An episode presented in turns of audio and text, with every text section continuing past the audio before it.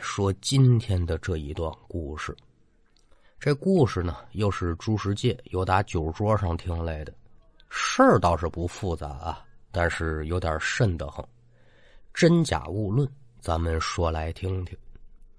要听书，您往二零一五年来看。今天咱们要说这人呢，叫小慧，二十岁出头的年纪，是一个电子厂的普通员工。我可不知您列位谁有这样的工作经历啊？这电子厂的工作呢不容易，都是流水作业，往这工位上一坐，一般就是七八个小时，甚至十几个小时，都是重复性的工作嘛，工作强度很高。因此啊，这良好的休息跟睡眠可就是至关重要的了。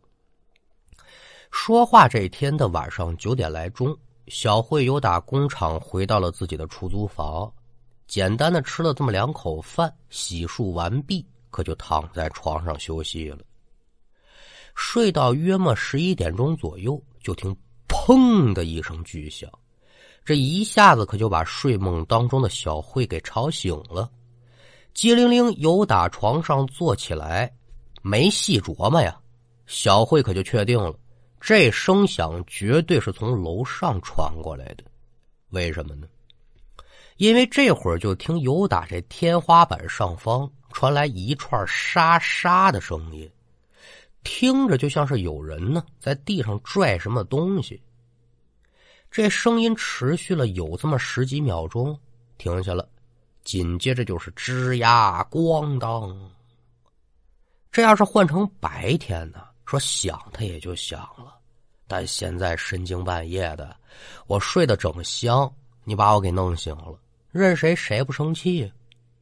又搭着说小慧这丫头呢，有起床气，这大半夜的你折腾什么呀？让不让人睡觉了？没公德心。说着话，这人可就下了床了，打开房门，怒气冲冲的，可就来到了楼上，伸手是梆梆梆。就砸人家这房门，这寻思着呢，赶等人出来，我跟你好好理论理论。几点了？你有数没数啊？可是连敲了六七下，这门呢就是没人开。一见如此，小慧也没坚持。许儿说：“这屋里的人意识到刚才这响动把自己给吵醒了，影响到街坊四邻了。现在看有人找上门，自知理亏，是不敢开门。”隔着门，他可就说了一句：“我告诉给你啊，这天可挺晚了，明儿个我还得上班。你有什么要搬的要拿的，明天再弄，不着急。”小丫头真厉害。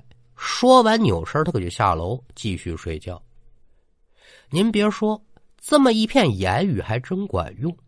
这一夜，楼上也没再出任何的响动。一夜无话，转过天来也是无书可表。就单说小慧晚上再次下班，吃饭、洗漱、上床睡觉，这是一切照旧了。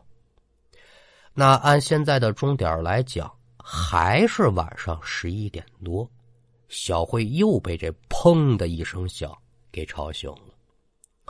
由打床上坐起来，还是昨天那沙沙的声响跟吱呀咣当的动静。听着楼上这声音，小慧这心里这个生气呀！哎呦，这是不拿我的话当回事儿啊！不行，我还得找。打定主意，小慧开门是噔噔噔，脚踩楼梯板儿没几步，他又上楼了。梆梆梆，开门！梆梆梆，别装了，我知道里面有人。这敲门的力度跟说话的声音可是比昨天涨了好几调啊！但是没想到呢，敲门声没把这门给叫开，倒是把同楼层的邻居给吵醒了。我说：“姑娘啊，这大半夜的，你使这么大劲儿砸门，你你说我们还睡不睡了呀？”邻居说的倒是挺客气。小慧这也意识到自己这事情做的欠妥，连忙道歉：“哎呦，不好意思啊，阿姨，打扰您休息了。其实我不想这样，是。”如此这般，这般如此，他他是真影响我休息。小慧可就把这两天怎么被吵醒的事情给说了一遍。邻居听完之后也表示理解，但对方不开门，你不能硬闯啊。这样吧，姑娘，你该休息休息，赶等明儿个呢。我看看这家人呢什么时候出门，我帮你提醒一下。毕竟晚上啊，这么折腾的不好。小慧一听也只好如此，那您就受累吧，阿姨，打扰您了，真是对不起。与邻居谢过，对方回屋，小慧又打楼上回到自己家中，重新躺在床上，他拿眼瞧这天花板。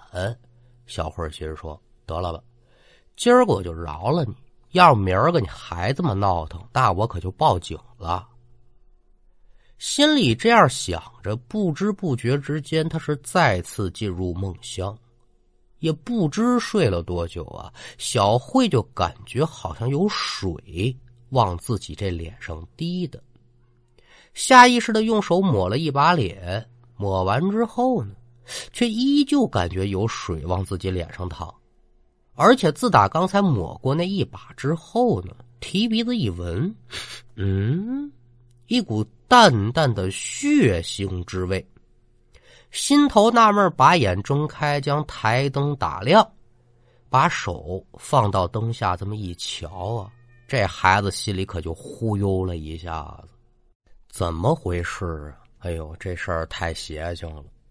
小慧把手心往灯光底下一照啊，发现满手都是血，心里也明白。这血准不是我的，又一回想刚才被水滴的的那个感觉，他可就下意识的抬头朝上看。这一瞧之下，可了不得了！这孩子口中不由得是发出了一声尖叫。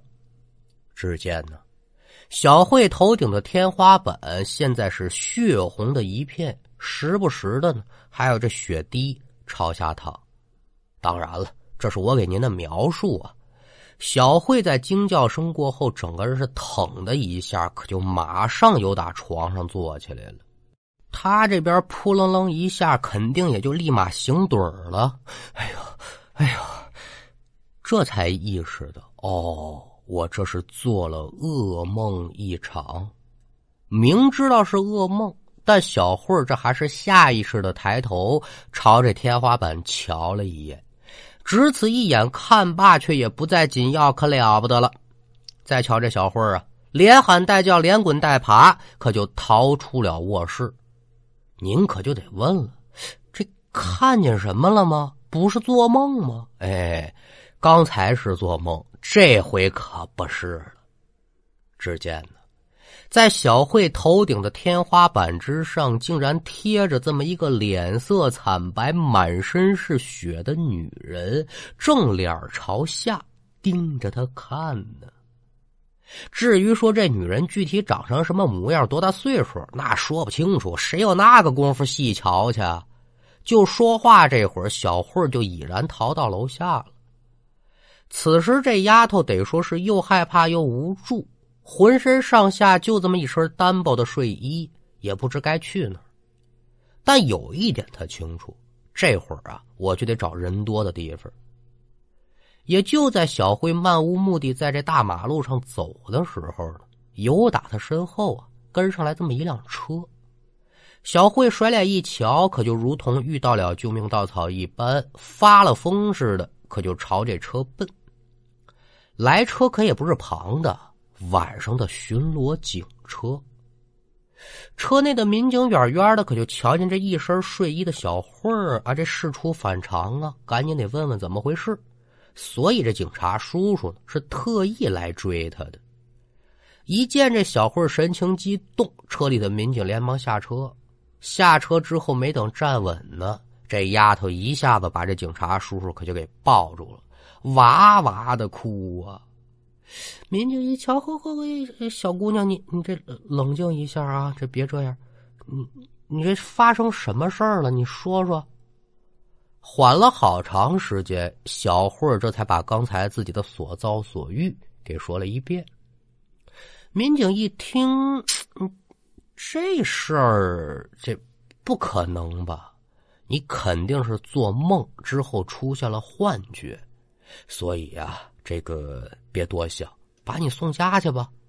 一听说要回家，小慧是死活不从，不不不能回，有鬼。那那你不回，你上哪儿去啊？你我不知道，反正我不回家。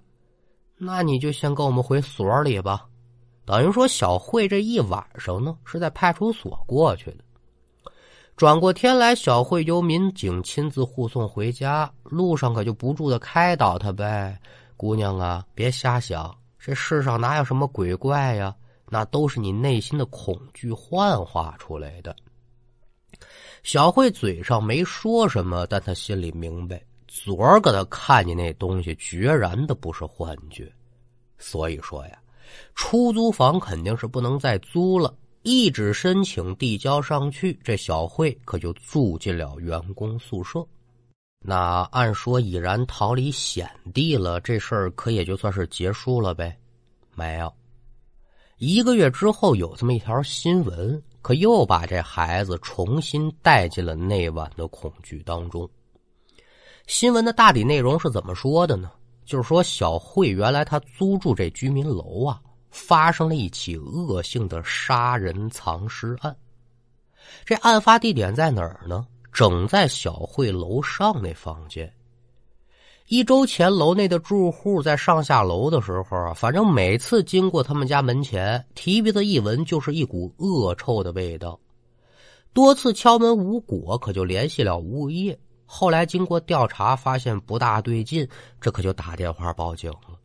警察来了之后啊，还没进门呢，拿鼻子一闻就知道这个臭，它就不是好臭。说白了，尸臭味。马上是破门进屋调查，在这房间之内是翻翻找找，最后由打这房间主卧室的床底下呀，找出来这么一名女性的死尸。死亡姿势呢是面部朝上。根据法医的实验报告呢，死者是后心遭利器所刺身亡，死亡时间三周前。那看到死者的死亡时间，小慧不由得是惊呼出声啊！哎呀呀，这不是我头回听到楼上传来响动的那个时间吗？也就是说。那一连串的声响，就是死者倒地之后，凶手藏尸的时候发出的动静。好家伙，我那天还去敲门去了，他真把门打开，我好得着好不着啊？这事儿不敢想了。在警方经过详细的勘查之后，很快可也就锁定了这杀人的凶手，不是旁人，正是死者的丈夫。这两口子呢，咱也不知具体是因为什么感情纠葛啊。这男的对自己的结发妻子是痛下杀手，得手之后，他就把自己媳妇儿这尸体藏在主卧室的床底下了。那这藏尸的卧室呢，也整就是小慧的正上方。那天晚上，这丫头上去敲门，这门就没开。那可不是说家里没人呢，那男的就跟屋里躲着呢。干嘛不敢开门呢？一是因为激情杀人，现在醒过团来了。哎呦，我把我媳妇宰了，我这开门，我这点事可就败露了。他不敢。之后这小慧走了，这男的呢是连夜出逃。至于说小慧第二天听到的、梦到的，还有看到的，或许就是这死者呢想给小慧传达自己被害的信息。